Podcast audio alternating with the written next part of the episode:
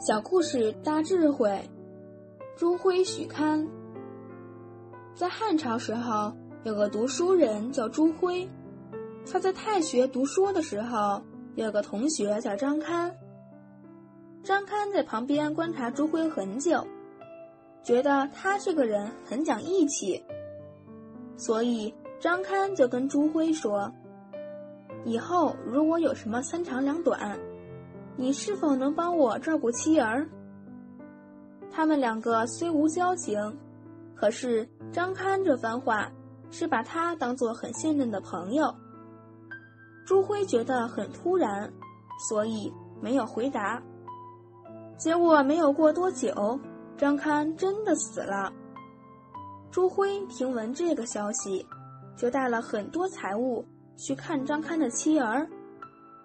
他的儿子跟着他一起去，很纳闷儿，他就问父亲：“您从来没有跟这个人交往过，为什么您要来帮助他？”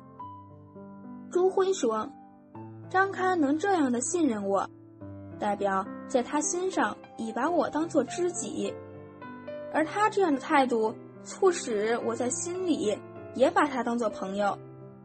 既然已经把他当做朋友看。”就应该尽心尽力照顾他的妻儿，不能辜负了这份信任。朱辉在朋友故去之后，还能主动出手相助，这种深厚而纯真的情谊实在难得。中国的传统文化一向是信义为维系世情伦常的道德准则，认为守信用的人必然是重情义之人。古人以一言九鼎来表示对信义的重视，一个讲信义的人也值得后世人的赞扬与尊重。